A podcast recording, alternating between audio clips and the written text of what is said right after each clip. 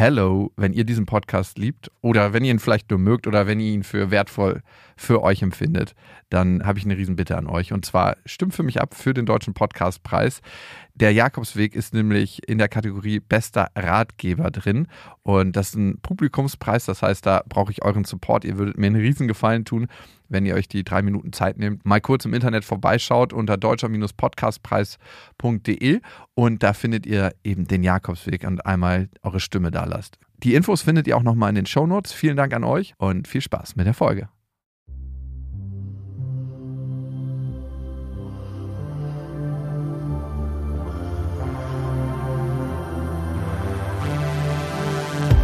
Jakobsweg. Das Fitnessstudio für die Seele.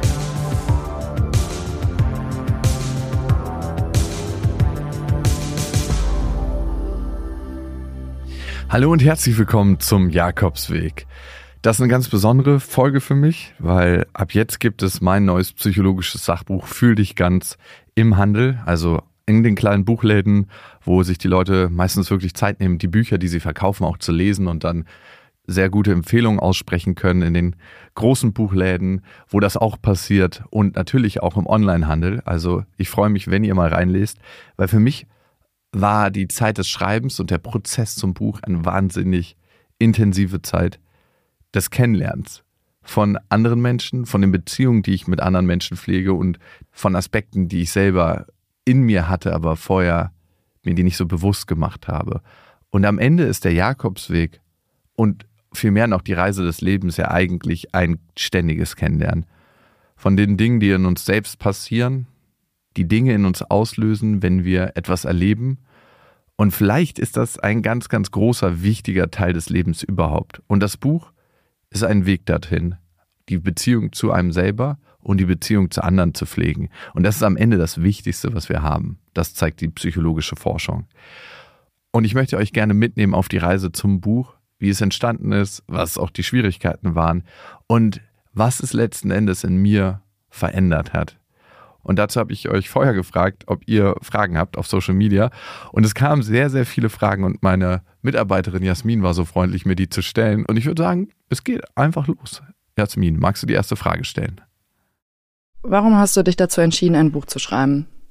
Ich beschäftige mich ja schon über zehn Jahre mit Psychologie und das schon vor meinem Studium der Psychologie und auch natürlich nach dem Abschluss. Und Social Media ist natürlich ein guter Weg, das zu verbreiten. Aber durch diese ganzen Selbstexperimente, durch die Erfahrungen, durch das, was ich gelesen habe, durch das, was ich in Gesprächen mir angeeignet habe, hat sich einfach so ein großer Berg an Wissen auch irgendwie angeeignet, dass ich dachte, es muss noch einen anderen Weg geben, das in die Welt zu bringen. Also es kann nicht nur irgendwie Social Media sein. Und am Ende ist so ein Buchschreiben natürlich auch eine Erkenntnisreise für einen selber. Das war mir gar nicht so bewusst in dem Ausmaß, bevor ich es geschrieben habe wie intensiv das ist, wie tief das geht, wie sich das eigene Leben verändert, allein durch das Buchschreiben. Und das habe ich dann im Prozess gemerkt. Und ich glaube, das ist das größte Geschenk. Man macht es nicht nur den Leuten, die so ein Buch dann lesen letzten Endes, sondern vor allem sich selber. Weil man soll auch über ein Thema schreiben, das finde ich sollte der eigene Anspruch sein, wo man selber noch einen Weg zu gehen hat, wo man selber ein Thema mit hat. Und das habe ich getan. Und ich denke, es hat viel Lebendigkeit in mein Leben gebracht, viel verändert. Und das gar nicht in so einem riesen Ding, in, so einer riesen Explosion, dass man denkt, so alles ist anders, so alles ist radikal verändert, sondern in so vielen kleinen Aspekten, dass sie zusammengenommen alles anders machen. Ich würde da noch eine Frage einschieben, wenn das für dich okay ist.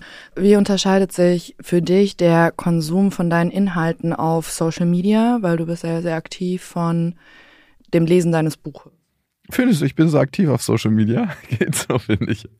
Social Media, ne, wir alle konsumieren es oder fast alle und das ist fast schon so eine Routine und Social Media ist manchmal super dafür geeignet, um sich zu informieren, um so einen ersten Einstieg zu finden, aber eben auch um sich abzulenken von dem, was eigentlich in einem vorgeht. Und wenn du ein Buch liest, dann beschäftigst du dich automatisch ganz tief mit dem, was in dir vorgeht, was deine Geschichte ist, wie du selber wirklich bist, was du selber wirklich willst. Das ist dieses zur Ruhe kommen, wirklich ankommen bei dir selbst. Und das kann eigentlich nur ein Buch. Viel mehr als alles andere. Es ist, als ob man sich selber wirklich zuhört. Und das passiert nicht nur beim Schreiben, wenn du so ein Buch schreibst, sondern auch beim Lesen.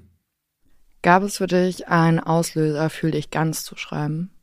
Es gab auf jeden Fall dafür einen Auslöser, genau dieses Buch zu schreiben. Über meine Gefühle, über die Gefühle von Menschen, über den Zugang von Gefühlen, weil ich den nicht hatte und auf einmal durch ein Erlebnis, ja, einfach so richtig mit dem Kopf draufgestoßen wurde.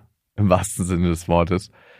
Ich war ja in Südafrika und ich bin nicht so ein sonderlich guter Kiter. Dann habe ich mir Kite-Unterricht genommen und ich bin dann mit diesem Kite-Lehrer an den Strand gegangen und wir ja, haben geguckt, wie fliegt der Drachen. Es war wahnsinnig viel Wind an dem Tag und richtig große Wellen. Das ist ein Weltklasse-Kitespot. Und der meinte auch, hey, das machst du alles ganz gut, hat mich ziemlich schnell aufs Wasser geschickt. Ich bin ein paar Mal hin und her gefahren und auf einmal ist der Drachen abgestürzt. Und das war direkt am Strand. Und darum konnte der Kite-Lehrer den hochnehmen. Und ich war super voll mit Adrenalin und total aufgeregt und habe gesagt, direkt so durchstarten, durchstarten. Und was ich nicht gesehen habe, man ist ja an dem Trapez äh, fest mit den Seilen, mit dem riesen Schirm verbunden, dass die Leinen sich verdreht hatten. Darauf habe ich einfach nicht geachtet in dem Moment. Und ich habe halt den Daumen nach oben gegeben. Der Kartlehrer hat auch nicht drauf geguckt. Der Drachen ist hochgegangen und sofort direkt in die Luft geballert. Mit so einer Geschwindigkeit, dass er mich einfach in die Luft geschossen hat, wie so ein Riese, der mich an der Zwille wegkatapultiert. Und dieser Riesenruck, weil der Kite ist unkontrollierbar, wenn die Leinen verheddert sind. Also für mich war er unkontrollierbar. Ich, ich habe einfach dran gezogen und es ging gar nichts mehr. Dieser Riesenruck, wenn du da oben in die Luft geschleudert wirst, mich hat einfach ein unglaubliches Gefühl der Ohnmacht überwältigt.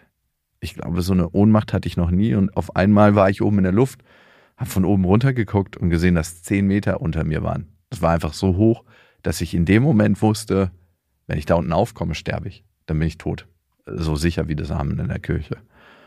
Und das Erste, was da oben passiert ist, dass ich überrascht war, dass das Leben so schnell vorbei ist, dass ich dachte so, wow, es ging viel schneller als erwartet.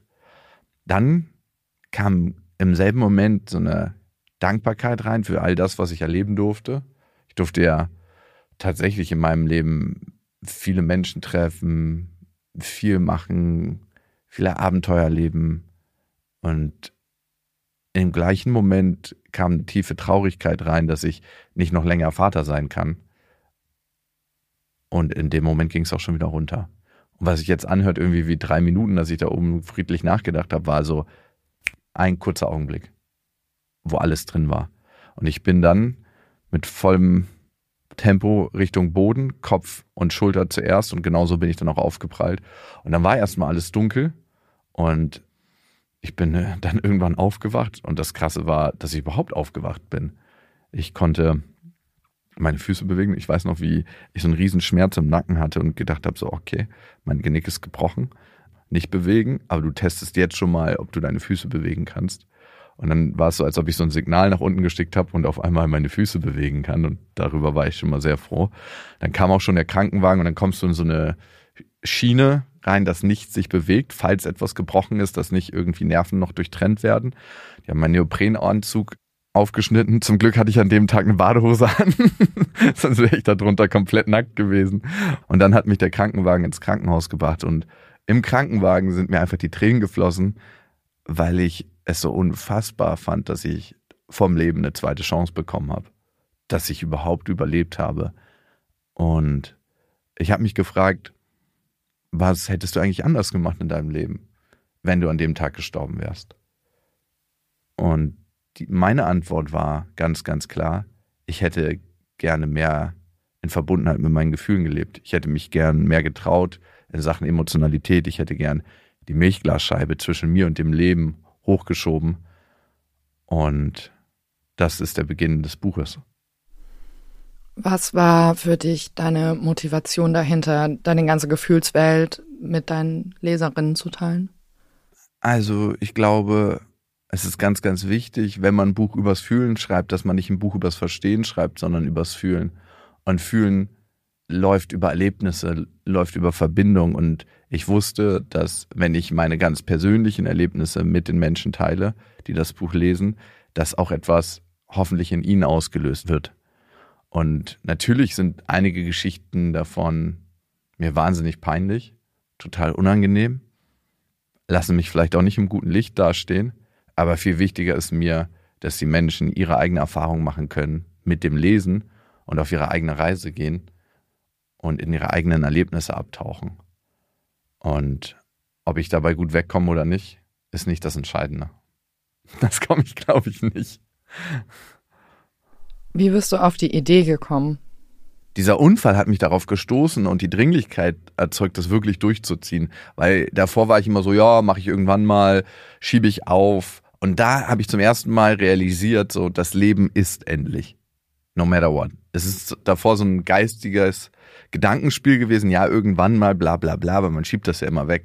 Aber wenn du das einmal so elementar erfährst, dann gibt es nicht mehr wirklich einen Morgen und einen Übermorgen und einen Übermorgen. Dann bekommt alles in deinem Leben eine andere Dringlichkeit.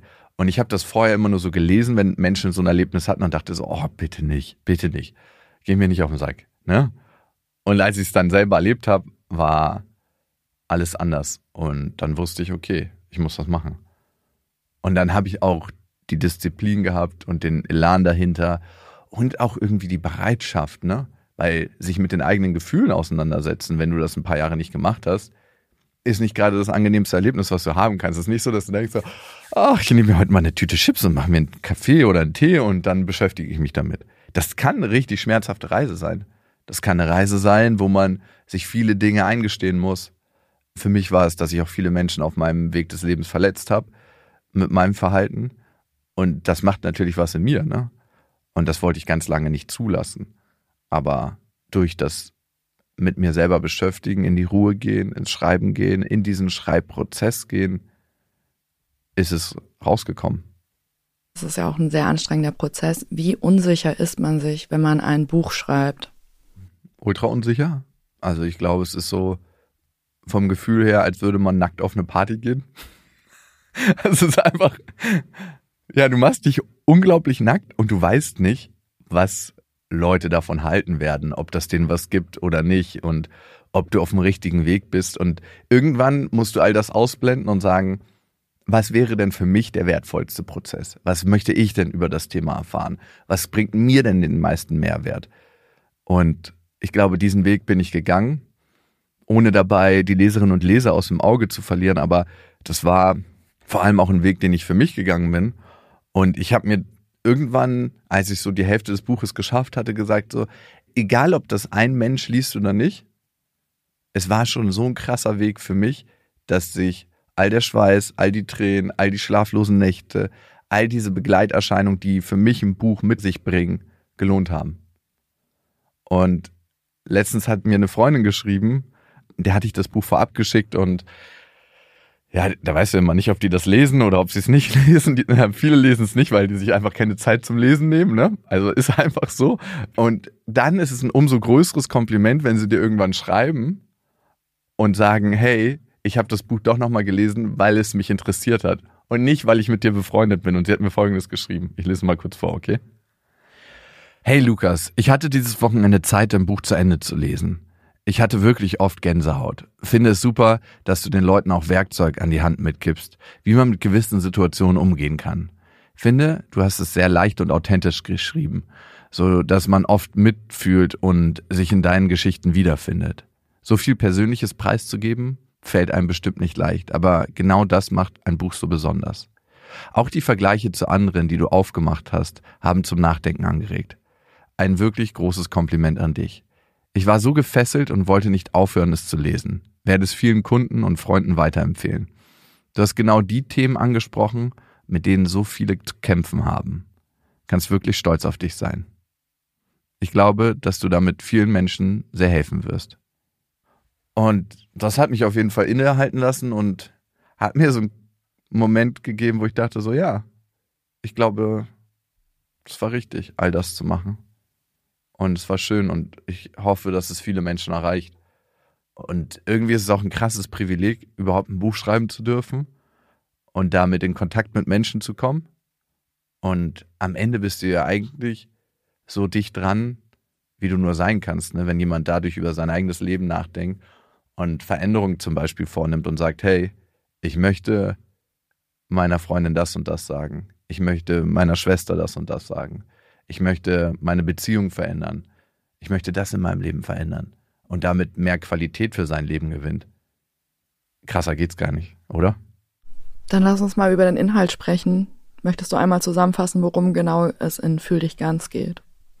Fühl dich ganz ist eigentlich der Weg zurück zu unseren Gefühlen. Das, was wir häufig vermeiden, weil ein jeder Mensch, so sagt es auch Klaus Grave, ein unglaublich guter Therapieforscher, vermeidet unangenehme Gefühle und will die ganze Zeit angenehme Gefühle erzeugen.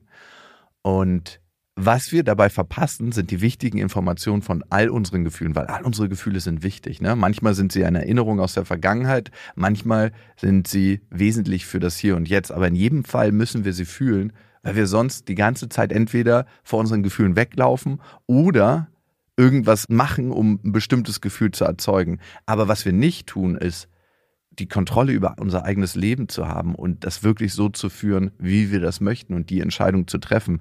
Ich mache dir ein Beispiel, die Angst. Ne? Die Angst hält uns ganz oft davon ab, das zu tun, was eigentlich für uns wichtig ist, das zu tun, was eigentlich für uns richtig ist. Und wenn wir es schaffen, mit unserer Angst umzugehen, dieser zu begegnen und mit der Angst zu gehen, können wir eigentlich alles machen.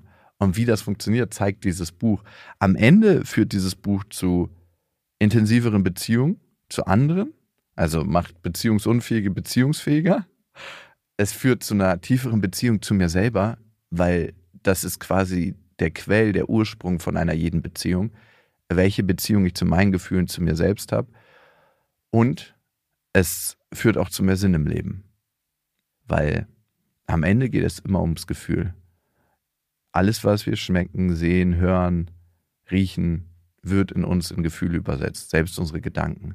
Und wenn wir die Sprache der Gefühle nicht sprechen, dann ist es, als ob wir, ja, als ob wir blind sind.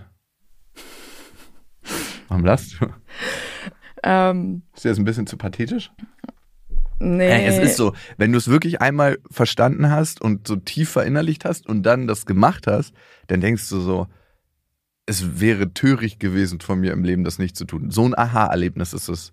Und es klingt auf der einen Seite so logisch, aber du kannst nicht alles mit deinem logischen Verstand erfassen, wenn du es nicht fühlst. Und das ist so das Faszinierende an unseren Gefühlen. Du weißt gar nicht, was dir fehlt, wenn du es nicht machst. Ich musste nur lachen wegen dem, es wäre so, als wären wir blind. Ich habe gedacht, es kommt jetzt gleich so, dann wäre es so, als wären wir in einem anderen Land, wo wir die Sprache halt einfach nicht sprechen. Ja, ist, ja, da kannst du dich ja noch schon zumindest ein bisschen verständigen und das Land erleben, aber nee, es ist wirklich viel mehr, als ob du blind bist. Was ist die Geschichte hinter dem Titel Fühl dich ganz? Wie bist du zu dem Titel Fühl dich ganz gekommen? Es war auf jeden Fall ein Prozess und wir haben lange nach dem Titel gesucht und das ist ja immer ein Entstehungsprozess mit dem Verlag. Und äh, wir haben da Ewigkeiten hin und her gepingpongt und irgendwann kam Fühl dich ganz auf den Tisch. Und ich habe mich gleich in diese Doppeldeutigkeit verliebt, ne? Weil es eigentlich im Kern das beschreibt, was das Buch ist. Also man fühlt sich komplett und ganz, wenn man bereit ist, ganz zu fühlen, alles zu fühlen. Und das ist quasi der große, große Mechanismus dahinter, der große Weg dahinter, hinter diesem Buch. Aber wie das geht, ne? Wie fühlt man sich denn ganz? Wie fühlt man denn alles? Das ist immer so abstrakt. Ja, du musst das einfach fühlen. Das habe ich jahrelang in meinem Leben gehört und ich dachte immer so, ja, na toll. Aber wie macht man das? Das ist so, als ob man sagt, hey, spring einfach da über die große Schanze mit Skiern und mach einen äh, 27er, zwei Umdrehungen um dich selbst und dann lande sicher. Und da dachte ich auch so, ja, okay, in der Theorie weiß ich, wie das geht, aber wie geht das in der Praxis, ne? Wie geht das wirklich? Und dieses Buch ist wirklich eine Anleitung zum Fühlen, weil fast alle Menschen haben ein Thema mit ihren Gefühlen. Und ich habe speziell Frauen eher hören sagen, nee, ich nicht. Und dann bin ich so die einzelnen Gefühle mit denen durchgegangen und dann kam doch raus, dass irgendwo doch ein Thema ist. Entweder was nicht fühlen zu wollen oder ein Gefühl lagert sich über das andere. Und ich glaube, wenn wir nicht alle unsere Gefühle für uns parat haben, dass sie uns in Anführungsstrichen dienen können, dann können wir eben nicht diese guten Informationen aus ihnen rausfiltern und das machen, was wir wollen. Ja. Und klar, es ist natürlich auch ein Buch für Männer, ne? Weil ey, es ist so erstaunlich zu sehen. Auf unserer Welt suizidieren sich, also es bringen sich viel mehr Männer um als Frauen. Und es nehmen viel weniger Männer Psychotherapie in Anspruch als Frauen. Und aus meiner Sicht liegt das daran, dass Männern viel öfter beigebracht wird, hart zu sein, stark zu sein. Und dadurch klammern sie ganz viele Gefühle in ihrem Leben aus, die letzten Endes nicht nur für Lebendigkeit sorgen, sondern auch dafür, dass sie mit anderen Leuten wirklich in Kontakt kommen können. Weil du kannst nicht mit jemand anderes wirklich tief in Beziehung sein, wenn du dich nicht auch verletzlich zeigst, wenn du nicht auch dazu einen Zugang hast. Und ganz viele wissen überhaupt nicht, wie das geht. Die sind wie abgestumpft und haben da gar keine Verbindung zu. Darum wissen sie auch nicht, dass ihnen eigentlich was fehlt. Das ist eher so eine Ahnung davon. Irgendwie fehlt ja was in meinem Leben, aber ich kann nicht genau sagen, was. Ich brauche ein bisschen mehr davon. Ich brauche ein dickeres Auto. Ich brauche ein bisschen krasseren Job. Ich brauche ein bisschen mehr Frauen. Ne? Und dann geht man nicht in Verbindung, sondern sieht das so ein bisschen als Eroberungsding an. Ne? Ich brauche einen krasseren Urlaub. All das passiert dann, weil wir nicht in einer wirklichen Verbindung sind. Und wenn wir dieses Gebiet für uns erschließen, glaube ich, wird einem das erste Mal bewusst, was eigentlich gefehlt hat. Also am Ende ist es ein Buch für jeden, egal welches Geschlecht du hast, egal wie du dich identifizierst, egal wie alt du bist, weil fühlen tun wir alle.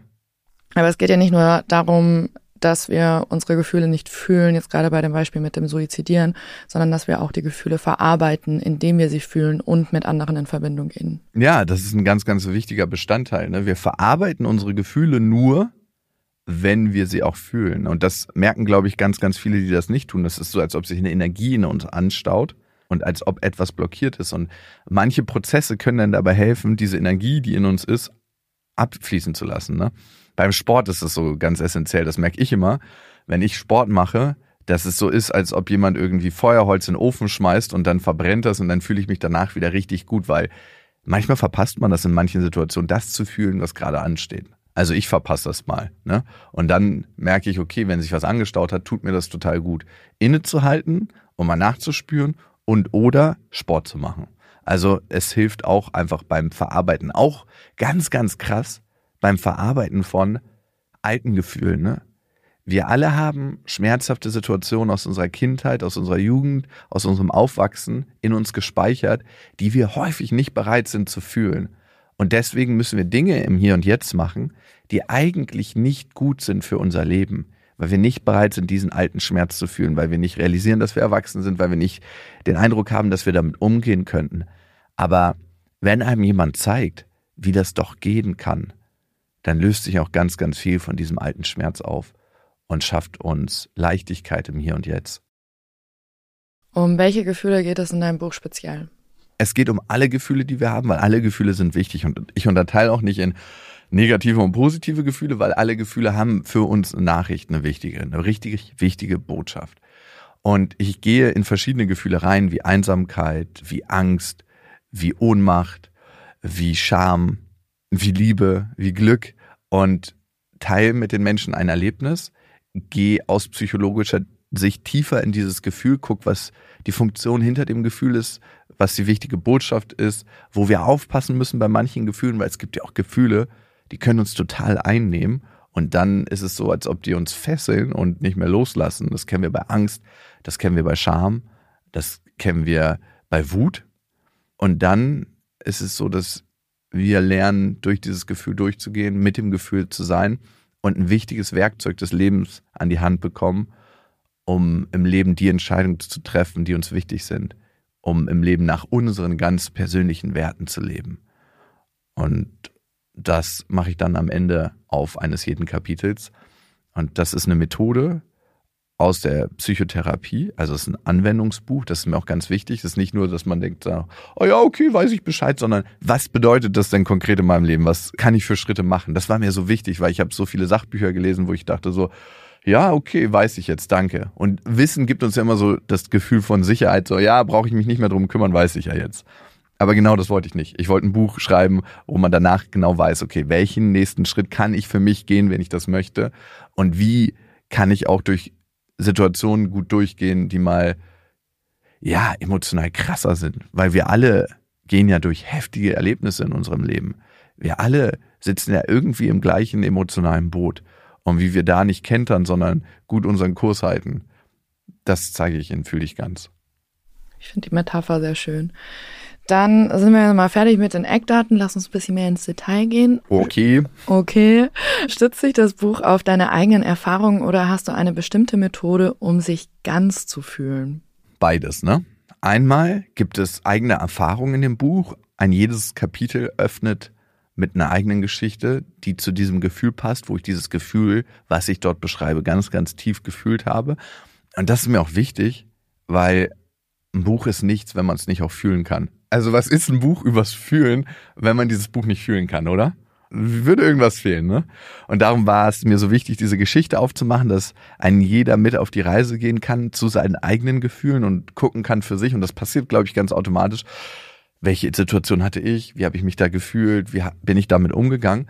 Dann gehen wir tiefer in dieses Gefühl rein und am Ende nutze ich eine Methode, die heißt die ACT, das ist die Acceptance und Commitment Therapy.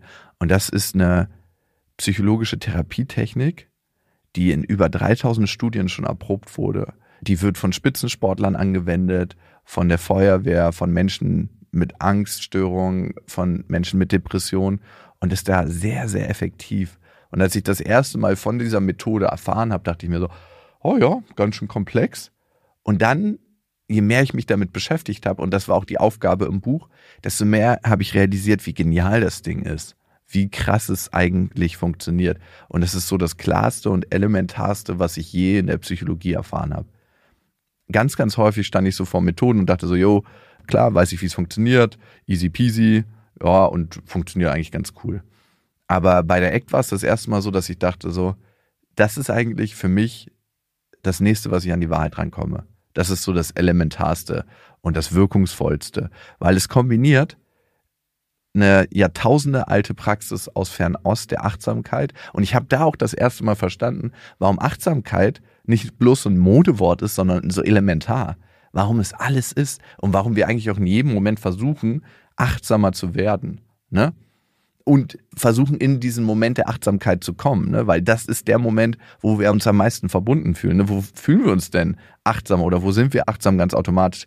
Wenn wir irgendwas machen, wo wir im Flow sind. Und das sind wir im Idealfall beim Sex, wenn wir da nicht an irgendeine Einkaufsliste denken. Das sind wir, wenn wir richtig tief in unsere Arbeit versunken sind. Das sind wir in sportlichen Erlebnissen. Wenn wir eine tiefe Verbindung zu anderen Menschen haben und ein Gespräch führen, dann sind wir im Flow. Dann denken wir nicht mehr darüber nach, was mache ich denn morgen, was habe ich gestern gemacht, bla bla bla. Und darum ist Achtsamkeit so wichtig. Und ich nehme die Leute an die Hand im Buch und schaue, dass sie zu mehr Achtsamkeit kommen. Und es gibt eben noch andere Werkzeuge. Also dieses Buch ist eben die Kombination aus vielen Sachen und das war mir so wichtig. Also ist das jetzt ein Sachbuch oder eine Erzählung aus deinem eigenen Leben? Das schließt sich ja beides nicht aus. und es ist tatsächlich auch beides. Ne? Ich nehme die Erfahrung aus meinem Leben, wende die an für die Gefühle, gehe in die psychologische Theorie und Praxis und gebe die Therapiemethode und das Tool an die Hand. Also es ist beides und alles. Und ich hoffe, die gute Kombination, weil Bücher sind am Ende doch eine Freizeitentscheidung, ne? Also ich tue mich total schwer mit Büchern, wo ich merke, die unterhalten mich nicht. Und mit unterhalten meine ich nicht, dass sie irgendwie jetzt mich zum Lachen bringen müssen, sondern die mich nicht mitnehmen auf die emotionale Reise. Ein richtig krasses Buch, was merkt man sich davon eigentlich? Das, wenn du mitgefühlt hast, das, wenn du gedacht hast, so, ja, ich fühle den Protagonisten, die Protagonistin. Ich weiß ganz genau, in welcher Situation du gerade emotional steckst. Und wenn du an Bücher denkst, die du vor fünf oder zehn Jahren gelesen hast, das ist das Einzige, was bleibt. Emotionen sind der Stift unserer Erinnerung. Und deswegen finde ich, sollte man ein Buch auch immer mit dem Stift der Erinnerung schreiben. Und das habe ich versucht. Ja, in dein Buch kann man ja auch immer wieder reinschauen wegen der Tools und der Methoden und deswegen auch die Frage, warum gerade die ACT? Wer sich, glaube ich, mit der ACT näher beschäftigt, weiß, wie flexibel, wie undogmatisch, wie modern sie auch ist für eine Therapietechnik und gleichzeitig traditionell. Also das meiste, was wir an Therapietools haben, die angewendet werden aktuell, ne, die sind ja so alt, die Sachen. Und da denkst du dir so, okay, sind die so alt, weil sich keiner wieder neu damit beschäftigt hat oder weil die wahnsinnig gut schon damals waren und immer noch heute gut sind? Was haben wir dazugelernt?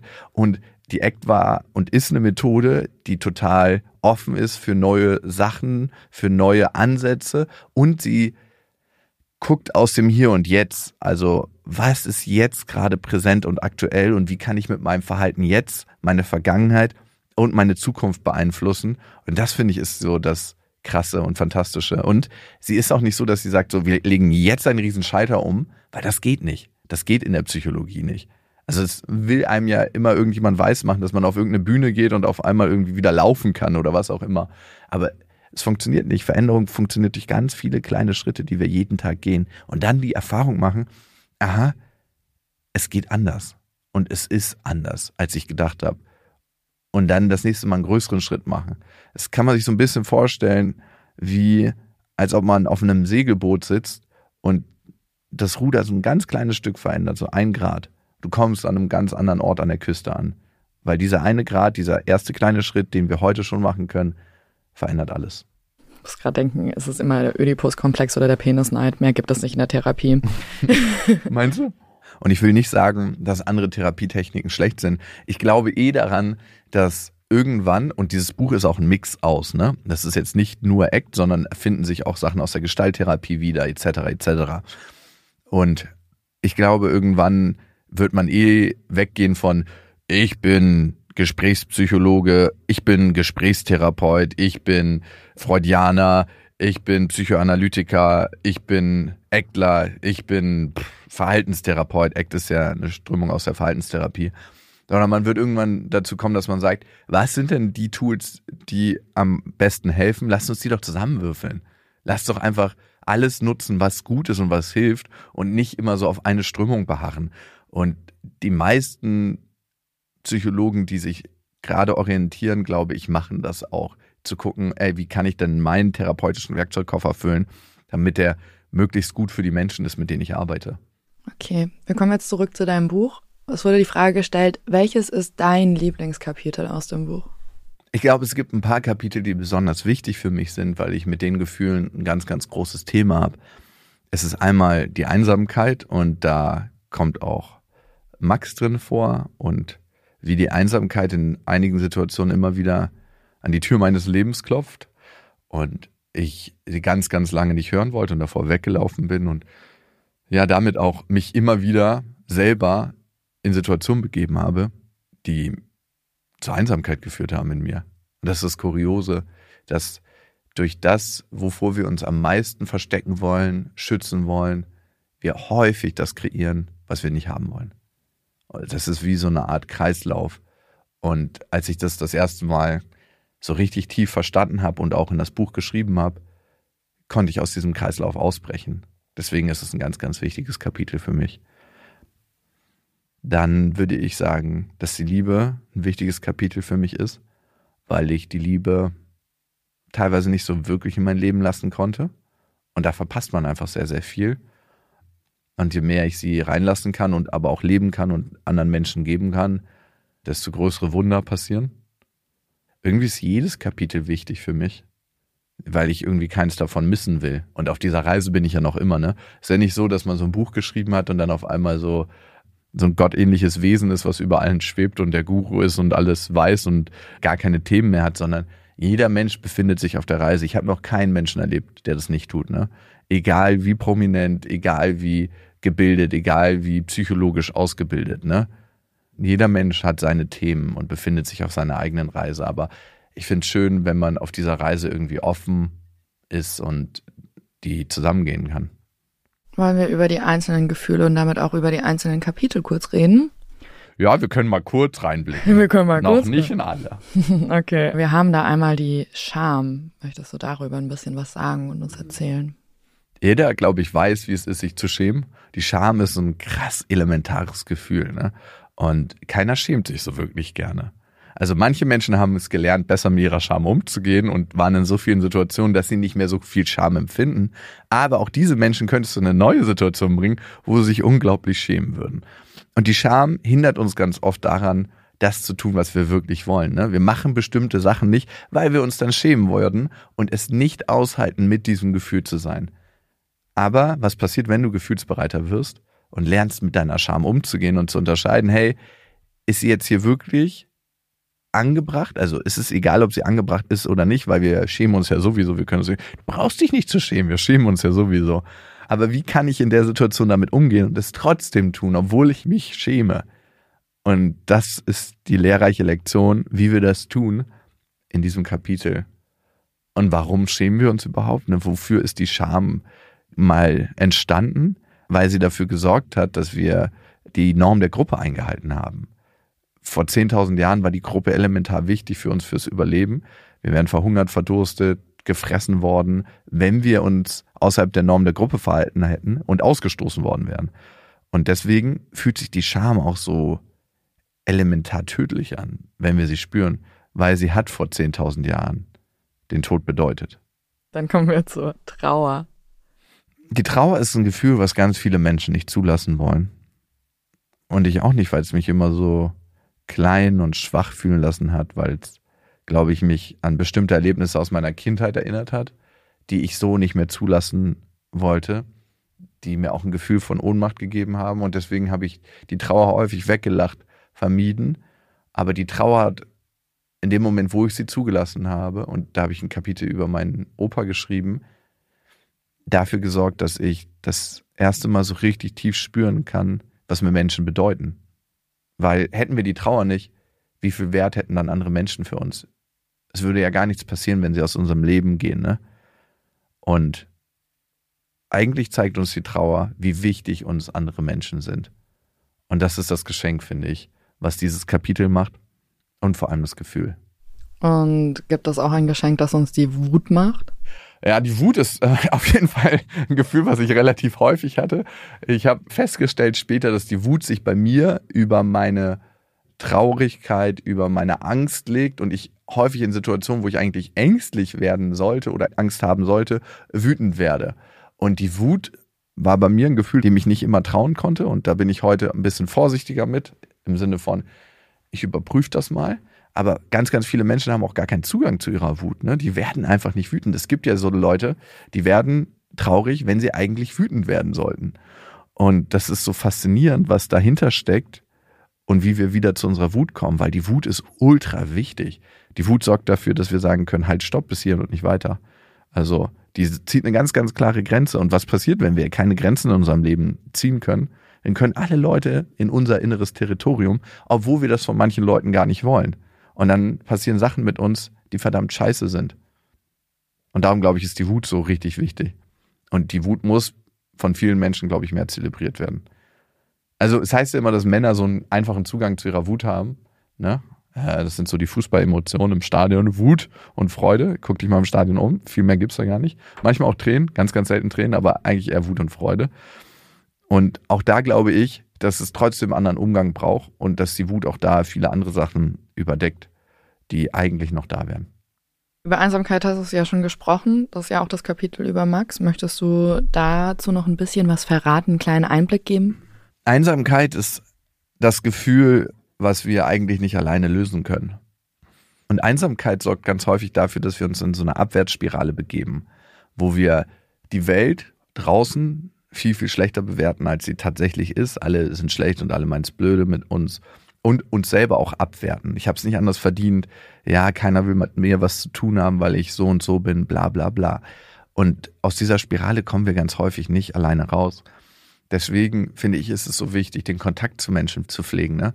Wen hat man schon lange nicht mehr angerufen und wer könnte mal wieder ein bisschen ein Gespräch gebrauchen? Und das ist manchmal so ein kleines Ding auf der Straße, auch nur ein Hallo oder ein Lächeln. Und manchmal ist es das längere Gespräch mit Menschen, mit denen man schon länger keinen Kontakt mehr hatte. Und dann gibt es noch das Gefühl der Angst. Ja, ich glaube, Angst kennen alle ganz gut. Angst ist auch ein ganz, ganz großes Gefühl, was uns leben kann, was uns auch davon abhält, Dinge zu tun, die für uns wichtig sind. Ne? Wir begeben uns nicht auf die Weltreise, die wir eigentlich gerne machen wollen würden, weil wir Angst haben. Wir bewerben uns nicht bei dem neuen Job, weil wir Angst haben. Wir verlassen nicht die ungesunde Partnerschaft, weil wir Angst haben, niemanden zu finden, der uns so krass liebt. Und deswegen ist es ganz, ganz wichtig, einen Umgang mit der Angst zu finden. Und für mich ist mutig zu sein, auch nicht ohne Angst zu handeln, sondern mit seiner Angst gehen zu können. Das ist wahrlich mutig. Und das Kapitel zeigt, wie das geht. Jetzt haben wir über sehr viele unangenehme Gefühle gesprochen. Kommen wir mal zu dem angenehmen Gefühl Liebe. Ja, ich glaube, Liebe ist das, was letzten Endes uns als Menschen verbindet und Liebe ist auch nicht das Gefühl, was vielen Angst macht, sondern wenn jemand beziehungsängstlich ist, ist es eher zurückzufallen, nicht mehr geliebt zu werden, als irgendwie geliebt zu werden. Also darum lassen sie die Liebe nicht zu, weil sie eher Angst davor haben, irgendwann nicht mehr geliebt zu werden und weil das so eine schmerzhafte Erfahrung ist, die sie schon mal gemacht haben. Und Liebe ist so die krasseste Verbindung zu anderen Menschen und ich glaube, wenn wir sie in unserem Leben mehr zulassen, entstehen wahre Wunder. Was ist auf unserer Welt schon durch die Liebe passiert, ist für mich eine der wichtigsten Verbindungen, die wir haben zu anderen Menschen. Und Liebe wird oft mit Verliebtsein verwechselt. Und Verliebtsein ist ja so ein ganz, ganz starkes Rauschgefühl, wo wir die rosarote Brille aufhaben. Und das kann tatsächlich von all den Effekten, die es aufs Gehirn hat, und das ist nachgewiesen in Studien, fast wie ein Drogenrausch sein. Man ist verblendet, man macht alles, man will den anderen unbedingt haben, man will die ganze Zeit Zeit mit ihm verbringen. Man sieht auch vielleicht die etwas negativeren Seiten von dem anderen auch oft nicht. Und Liebe ist dann das stillere Gefühl, was einkehrt. Liebe ist auch nicht so selbstverständlich. Wir müssen auch etwas für die Liebe tun. Und ich glaube, ein ganz wichtiges Rezept für die Liebe ist Vertrauen und den Willen haben, sich vor dem anderen wirklich verletzlich zu zeigen. Menschen, die nicht lieben können, können sich häufig vor dem anderen nicht verletzlich zeigen und wirklich aufmachen. Und dann kommen wir noch zu dem letzten Gefühl. Ich glaube, das Gefühl, das wir alle gerne für immer haben möchten. Glück. Ja, Glück ist schon so ein Ding, ne? Wenn wir uns unsere Gesellschaft angucken, dann wollen alle irgendwie glücklich sein. Und Glück ist auch wichtig, ne? Keine Frage. Ich habe auch Bock, glücklich zu sein. Die Frage ist, geht es im Leben immer darum, glücklich zu sein? Und wenn wir mal zurückgucken, was waren die Erlebnisse in unserem Leben, die uns wirklich zu dem gemacht haben, was wir heute sind?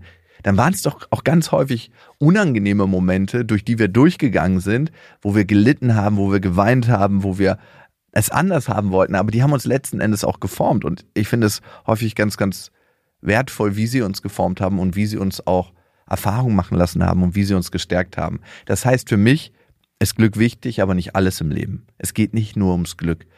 Und ich glaube, es gibt so ein paar Illusionen übers Glück, denen wir alle immer wieder erliegen. Wenn ich das und das mache, bin ich endlich glücklich in meinem Leben. Wenn ich diesen Job habe, wenn ich diesen Partner habe, wenn ich endlich in meinem Traumurlaub bin, dann bin ich endlich glücklich. Dabei ist Glück eher so etwas, was immer mal wieder eingestreut wird ins Leben und das auch in Situationen, wo wir vielleicht gar nicht damit rechnen wo wir es nicht absolut erwarten, wo wir nicht denken, weil ich das und das gemacht habe, bin ich glücklich. Und es ist mehr die Würze im Leben als ein Zustand, den wir irgendwann dauerhaft erreichen. Weil wenn wir in unsere Vergangenheit gucken, wir haben ja schon ganz oft dieses eine Ding erreicht, wo wir dachten, wo wir für immer glücklich sind. Aber waren wir für immer glücklich? Ziemlich sicher nicht. Und Glück ist wie jedes andere Gefühl etwas, was immer mal wieder kommt und in dem Moment glücklich macht und uns strahlen lässt und dann auch wieder geht. Und wenn wir, glaube ich, so mit dem Glück umgehen und diese Haltung dazu entwickeln, ist es viel, viel einfacher im Leben und viel erfüllender. Und wir können dann auch Sachen machen, die uns vielleicht mal nicht so glücklich machen, aber die trotzdem gut für uns sind auf lange Sicht. Und natürlich, ich habe auch Bock aufs Glück, aber ich weiß heute viel mehr und habe es auch erfahren, dass das Glück oft in den Momenten kommt, in denen wir am wenigsten damit rechnen. Dazu passt jetzt ganz gut die Frage, welches Kapitel oder welches Gefühl hat am meisten deinen Charakter geformt? Ah, ich glaube, am umgänglichsten hat mich meine Auseinandersetzung mit meiner Wut gemacht, weil die Wut hat oft dazu geführt, in meiner Vergangenheit, also unter uns gesprochen, ich war sogar schon vor Gericht, weil ich Polizisten beleidigt hatte, weil ich nicht klargekommen bin mit meiner Wut. Und weil ich heute das besser kann, würde mir sowas, denke ich, Stand heute nicht mehr passieren. Und das ist mir total unangenehm, weil ich auch weiß, welchen wichtigen Job ganz, ganz viele Polizisten machen und wie sie ihr Leib und Wohl einsetzen für die Bevölkerung. Und das tut mir leid, dass ich mich so verhalten habe. Und heute weiß ich warum und heute weiß ich damit besser umzugehen. Deswegen ist das Wutkapitel ein ganz wichtiges für mich aber auch das Einsamkeitskapitel, weil ich heute einen Weg aus meiner eigenen Einsamkeit gefunden habe. Das Kapitel zur Liebe, das Kapitel zu Glück, das Kapitel zu Scham eigentlich sind alle Kapitel sehr, sehr wichtig und wertvoll für mich. Ich wollte gerade fragen, möchtest du einmal jedes Kapitel nochmal aufzählen? Nee, danke. Ich lese einfach das komplette Buch hier im Podcast. Na, ich glaube, das ist auch genau die Qualität, das selber zu lesen. Und das eine ist das zu hören von jemand anderem, das andere ist das zu lesen mit seiner eigenen Stimme. Und es geht viel, viel näher und man kann es in seinem eigenen Tempo machen und sich die Zeit für sich zu nehmen, ist so krass wertvoll. Das ist so das größte Geschenk, was wir uns machen können. Ne? Also nicht der Traumurlaub, nicht dieses eine große Ding, sondern sich immer wieder Zeit für sich selber zu nehmen. Also diese Rituale einzubauen. Und lesen ist so ein krasses Geschenk. Also ich merke es immer, wenn ich selber lese, ne? Und damit meine ich jetzt nicht mein eigenes Buch, sondern irgendwelche Bücher. Was es mit mir macht, ne? Das ist ja wie so ein Innehalten und ein Zurückkehren zu mir selber. Auch wenn es die Geschichte von jemand anderem ist, begegne ich in jeder Geschichte von jemand anderem auch immer mir selber. Und das finde ich ist so das Geile am Lesen. Ja, man geht ja in deinem Buch auch mit dir in Verbindung und findet sich darin selber wieder. So ging es mir zumindest. Deswegen auch die Frage, weil du Tools an die Seite gibst, die kamen auch aus der Community. Hast du ein bestimmtes Lieblingstool, das dir geholfen hat, nochmal anders mit deinen Gefühlen umzugehen oder in Beziehung zu gehen? Ich habe versucht, einige Tools mit an die Hand zu geben, aber besonders die, die ich als für am wirksamsten erachte. Und ich habe dabei auch die ACT übersetzt, also diese Therapietechnik, die in so vielen Studien schon in ihrer Wirksamkeit bestätigt wurde. Und ein Lieblingstool ist das Gedankenkino. Wir haben ja alle ganz viele Gedanken jeden Tag, die durch unseren Kopf rattern. Man sagt, es sind so 80.000, keiner kann das so richtig nachweisen. Aber ganz häufig sind ja auch so negative Gedanken, so Glaubenssätze, wo wir sagen, ich bin nicht gut genug, weil, ich kann das nicht, weil, ich bin nicht liebenswert, weil. Und diese Gedanken lösen auch ganz häufig Gefühle in uns aus, dass wir uns schlecht fühlen, dass wir so ein ganz drückendes Gefühl in uns haben. Und das Gedankenkino sorgt dafür, dass wir Abstand zu den eigenen Gedanken einnehmen können und diese mal aus der Ferne betrachten können. Und damit verlieren sie ihre Wirkkraft auf uns, weil sie sind am Ende nur Gedanken. Und es gibt was Größeres, nämlich etwas, das diese Gedanken beobachten kann. Und das ist das Faszinierende. Und da muss man sich fragen, sind wir unsere Gedanken oder sind wir eigentlich das Bewusstsein hinter unseren Gedanken? Und das Buch hilft, in diesen eigenen Kinosessel zu kommen. Welche Themen waren dir aufgrund deiner Erfahrungen besonders wichtig? Wir können unser ganzes Leben lang weglaufen vor uns selber. Und dann verpassen wir eigentlich das Allerwichtigste im Leben. Und ich glaube, am Ende des Lebens werden wir auch sehr, sehr viel bereuen. Und um eine hätte ich das gemacht. Und deswegen ist der Kern des Buches und das Allerwichtigste die Begegnung mit mir selbst und für einen jeden, der das liest, die Begegnung mit sich selber. Diesen einen Ort in sich zu finden, wo man merkt, okay, das macht mich eigentlich aus. Hier bin ich zu Hause. So. Das Gefühl von Ankommen und Geborgensein in einem selbst finden. Und das habe ich erkannt in den Erlebnissen, die ich dann hatte mit diesem Schreibprozess und diese Illusion, in der ich auch gelebt habe, ein Stück weit, ne? wie ich dachte, wie es funktioniert, die konnte ich auflösen. Das klingt so mysteriös, ne? Ich, ich weiß es nicht, wie man es besser beschreiben sollte, aber ich weiß, dass ich in ganz vielen Bereichen irgendwie so eine Art Verblendung hatte, wo ich dachte, so funktioniert das. Und ich meine, ich habe mich schon sehr, sehr lange mit Persönlichkeitsentwicklung, mit Psychologie befasst und dann dachte ich so, als ich das alles nochmal mehr aufgedröselt habe und mehr und noch eine Schicht tiefer und das noch abgekratzt. Das ist so ein bisschen wie so ein Archäologe, eine Archäologin, die endlich das eigene Gerüst freikratzt und denkt so, ah, okay, so sehe ich aus im tiefsten Inneren. Das ist so, als ob du zu deinen eigenen dunkelsten und hellsten Räumen gehst. Und ja, es hat für viel Klarheit gesorgt auf jeden Fall. Und ich kann mich jetzt auch nicht mehr selber bescheißen.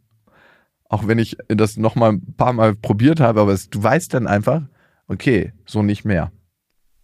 Weißt du, was ich meine? Ja, ich weiß, was du meinst. Das ist okay. richtig unangenehm. Das ist richtig unangenehm zu wissen, ganz genau zu wissen, was du meinst. Das hat mich gerade sehr abgeholt. Uff.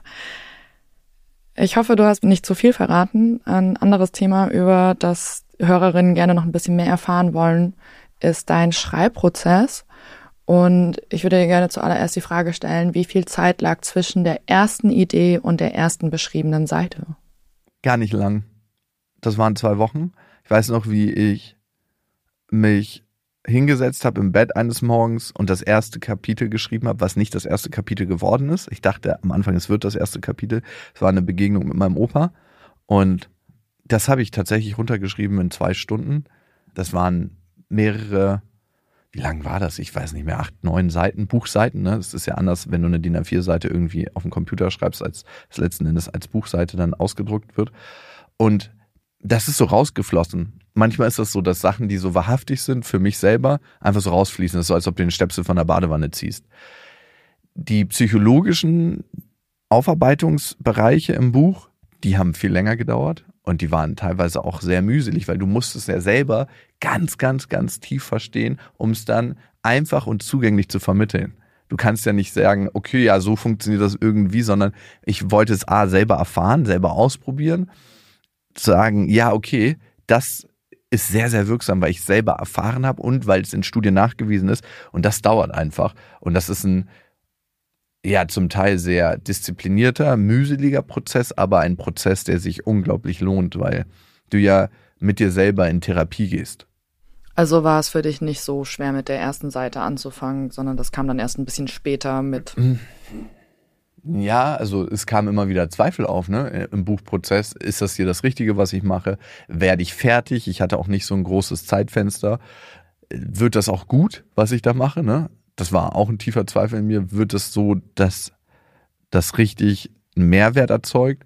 Aber je weiter ich in diesem Buchprozess gekommen bin, desto besser wurde auch das Gefühl und desto sicherer wurde ich mir auch. Ich hatte am Anfang richtig Probleme durchzuschlafen. Und das hatte ich schon seit Jahren nicht mehr. Das hatte ich vielleicht so bei meiner letzten Abitursklausur, so, wo ich dachte so, oh Gott, wie wird das morgen? Und es war so, als ob du die größte Prüfung deines Lebens hast. So die wichtigste Arbeit deines Lebens abgibst. Und es hat mich super krass nervös gemacht. Aber mit jeder Seite, die entstanden ist, ist auch mehr Ruhe in mich eingekehrt, weil ich gemerkt habe, wie wichtig der Prozess für mich ist. Und dann konzentrierst du dich nicht mehr so aufs Außen. Ist es so wahnsinnig gut, was da gerade entsteht, sondern wie geht's dir damit und was macht es mit mir selber? Und das war unglaublich wertvoll. Also würdest du deine Einschlafprobleme als die größte Herausforderung beim Schreiben bezeichnen oder gab es noch andere große Herausforderungen? Die größte Herausforderung, und ich glaube, das kennt jeder, ist das jeden Tag hinsetzen und machen. Jeden Tag zurückkommen an den Schreibtisch und zu sagen, ich schreibe heute für fünf, sechs, sieben, manchmal acht Stunden. Ich strukturiere das alles durch. Ich gucke, was ist das Wertvollste. Und ich mache das auch. Und das war einfach notwendig, weil ich diesen Zeithorizont mit diesem Buch hatte. Ich mache das auch, wenn meine Freunde draußen am See sind und irgendwie baden gehen. Ich mache das auch, wenn ich eigentlich Bock hätte, gerade was anderes zu machen. Ich mache das auch, weil ich weiß, wie wichtig es ist. Und dieses immer wieder zurückkehren an den Schreibtisch, das war, glaube ich, der härteste Prozess von allen Sachen auch wenn es draußen 36 Grad waren, ich gespitzt habe und mir ein Handtuch auf den Stuhl legen musste und auch wenn ich verzweifelt war, weil ich eigentlich in dieses Gefühl von dem Kapitel nicht reingehen wollte, auch wenn ich manche Sachen nicht verstanden habe zuerst und dann mit dem Beschäftigen, mit dem Lesen, mit dem tiefer Eintauchen Aha-Erlebnisse hatte und die dann auch richtig gut transformieren konnte für das Buch. Am Ende ist so ein Buch wie ein eigenes Leben führen für diesen Schreibprozess. Es ist mit allen Gefühlen verbunden, die in diesem Buch sind. Es ist mit Scham verbunden. Was mache ich hier eigentlich? Es ist mit Angst verbunden. Werde ich fertig? Es ist mit Glück verbunden, wenn so ein Kapitel aus dir rausfließt und du denkst so, wow. Und du das das erste Mal jemandem vorliest und du merkst, wie berührt er davon ist. Also es ist irgendwie alles. Wie fühlt es sich an, ein Buch geschrieben zu haben? Bisschen surreal. Also es ist nicht so, dass ich denke so, wow, ich habe ein Buch geschrieben, seht her, sondern okay, und jetzt geht das Baby auf die Reise. Fühlst du dich jetzt nach dem Schreiben von Fühl dich ganz ganzer? Mm, ja, also ich fühle mich auf jeden Fall kompletter, ich fühle mich verbundener. Ich fühle mich angekommener. Ich bin viel zufriedener. Es ist so, als ob ich innerlich an einen Ort gekehrt bin, der viel mehr Ruhe und Zufriedenheit und Gelassenheit und und auch so Momente des Glücks viel besser wahrnehmen kann. Hast du dich beim Schreiben und danach verändert? Auf jeden Fall. Also, ne, ich habe das zuerst gar nicht gemerkt, weil wenn du selber im Prozess bist, merkst du das ganz häufig gar nicht so, sondern erst, wenn es dir auch andere Leute von außen spiegeln. Und ich habe eine Mitarbeiterin, die sagt eigentlich nie was zu mir. Ne, die ist so auf der persönlichen Ebene sagt die nie was und die ist immer so super diszipliniert und macht so ganz viele Sachen und ist, denkt immer an alles. Sie ist so eine ganz krasse Mitarbeiterin, aber ich habe die einmal privat erlebt und gedacht so, wow, Arbeit und Privates trennst du doch ganz schön krass, ne? Und das machen nicht alle MitarbeiterInnen, ne? Und sie macht das super krass. Ich weiß nicht warum, das ist so ihr Stil und ich, ne, ich habe da jetzt kein Problem mit. Aber die kam zu mir und meinte, Lukas, weißt du eigentlich, wie krass du dich verändert hast in den letzten Monaten? Und als die das gesagt hat, habe ich zum ersten Mal drüber nachgedacht und gedacht so, okay, wenn sie das sagt, dann lohnt es sich, das mal zu reflektieren. Und da habe ich es dann das erste Mal auch gemerkt, was alles sich so in meinem Leben verändert hat und wie es sich noch verändert. Das ist ja ein Fluss und ein Prozess. Und darüber bin ich mega dankbar. Und was ist jetzt genau anders? Also es sind ganz viele kleine stille Momente anders, ne? dass ich früher ganz häufig in bestimmten Situationen wütend auf meine Mutter war. Eigentlich, weil ich nicht mit ihr richtig in Beziehung, in Kontakt gehen wollte, weil das alte Erinnerungen ausgelöst hat. Dass ich viel mehr in Frieden mit meiner Ex-Freundin bin, dass wir heute Urlaube zusammen machen und am Sonntag zusammen essen und Ausflüge zusammen machen und. Das sind so Kleinigkeiten, dass ich viel mehr innehalten kann, in den Momenten, wo es witz, wo es wichtig ist, und ich habe mich gerade versprochen, weil ich witzig sagen wollte, weil ich muss dann in den Situationen nicht mehr einen Witz machen. Ich habe früher ganz oft Humor dafür genutzt, um irgendwie auszuweichen, um mich wegzuducken. Und ich liebe immer noch Humor und ich, ich kann mich ja mit Max so krass schlapp lachen über bestimmte Sachen. Ich glaube, es gibt keinen Menschen auf der Welt, der meinen Humor so krass trifft wie Max. Und wenn wir uns irgendwie wir haben auch letztens wieder bei Beste Freundin einen so schlimmen Podcast aufgenommen und ich dachte mir, das kann man doch nicht senden, aber Humor ist nicht mehr so ein Mittel, um mich vor meinen Gefühlen wegzuducken, sondern einfach ein Mittel, das sich ergibt und mit dem ich Freude habe. Mit dem du Glück empfinden kannst. auch das und Verbundenheit und all das. Was macht es mit dir, weil das Buch ja jetzt rauskommt, dass du fremden Leuten dein Innerstes offenlegst? es ist ja nicht nur mein Innerstes, sondern auch das Innerste zum Beispiel von meiner Mutter und von Teilen meiner Familie. Und ich habe meine Mutter gefragt, ob das für sie in Ordnung ist. Und sie ist auch die erste in der Danksagung, weil sie meinte, hey, wenn du glaubst, dass das wichtig ist, dann mach das gerne und dann bin ich bereit, diesen Prozess zu durchlaufen und den mit dir zu gehen. Und deswegen bin ich ihr unglaublich dankbar dafür. Mit mir selber ja, also klar, schäme ich mich auf jeden Fall für manche Sachen. Ich habe mich gefragt, als Psychologe, darf man sowas erzählen? Aber dann finde ich es auch irgendwie falsch zu sagen, ich bin der perfekte Mensch und ich habe alles ausgecheckt, ich habe das Leben ausgedribbelt und weiß, wie alles funktioniert, sondern hey, so kann man es machen, das funktioniert wahnsinnig gut für mich, hat mein Leben verändert, das und das habe ich gemacht in meinem Leben und auch verbockt. Wie ist es für dich? Und ich finde, das baut die Brücke zu anderen Menschen, wenn du wirklich wahrhaftig und ehrlich bist. Und das war mir viel, viel wichtiger, als wie mich andere Menschen am Ende sehen, ne? ob sie denken, ich bin so oder so oder so, sondern diese Brücke zu bauen und diese Verbindung. Jasmin? Lukas? Vielen Dank für deine Fragen auf jeden Fall. Für mich ist es immer ein schönes Erlebnis, irgendwie in diesen Prozess eintauchen zu können und damit hält man irgendwie auch das rasende Leben so ein Stück weit an, ne? Weil wir alle haben ja meistens so viel zu tun und halten viel zu selten inne. Und mit so einem Gespräch halte ich auf jeden Fall inne. Und das Buch ist eine Möglichkeit für sich innezuhalten, in sich reinzuhören, all seinen Gefühlen zu begegnen und damit viel in seinem Leben zu verändern und vor allem in tiefere Beziehungen zu kommen zu anderen und zu sich selbst.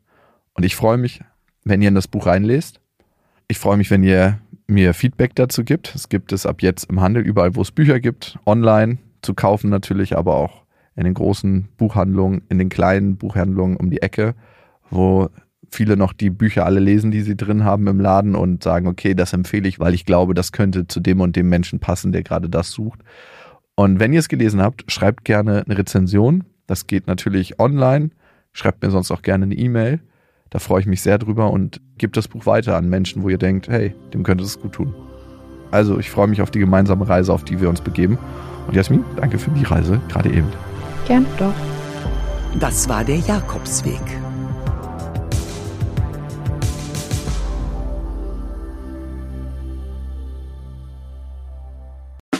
Der 7-One Audio Podcast-Tipp. So, ganz kurz, stopp, bevor ihr abschaltet. Hallo, Grüße, äh, hier sind wir nochmal. Wir sind äh, Niklas und David und äh, wenn euch diese Podcast-Folge, die ihr jetzt gerade gehört habt, gut gefallen habt, dann können wir euch nur sehr empfehlen, kommt mal rüber zu uns. Hört mal, hört mal, hört mal bei uns rein. Vielleicht ist das ja was für euch. Es ist eine Einladung. Ja, absolut. Also wir öffnen die Tür. Und ihr müsst nur noch reinkommen. Genau, kommt rein. Also vielleicht habt ihr jetzt noch was vor, vielleicht habt ihr noch eine Autofahrt vor euch, vielleicht wollt Genau. ihr jetzt gerade noch mal zu Hause ein bisschen sauber machen, aufräumen ähm, oder Freund, Freundin besuchen oder Oma und Opa, dann ähm, äh, hört doch einfach mal eine Folge. Wir sind quasi die 5 Euro, die ihr irgendwann mal in die Hosentasche gesteckt habt und dann die Hose gewaschen habt und dann äh, aus dem Schrank wieder rausnehmt und sagt, oh, hier sind 5 Euro. Das sind wir. Wir sind quasi ein Geschenk für euch. Und Ja. ihr wusstet aber noch nichts davon. Ja, ihr könntet wahrscheinlich gleich reicher sein, wenn ihr uns hört. Ah, gedanklich. Also mental ähm, Bereicherung im äh, Mindset. Falls ihr äh, Mindset-Defizite aufweist. Kommt We vorbei. got you covered.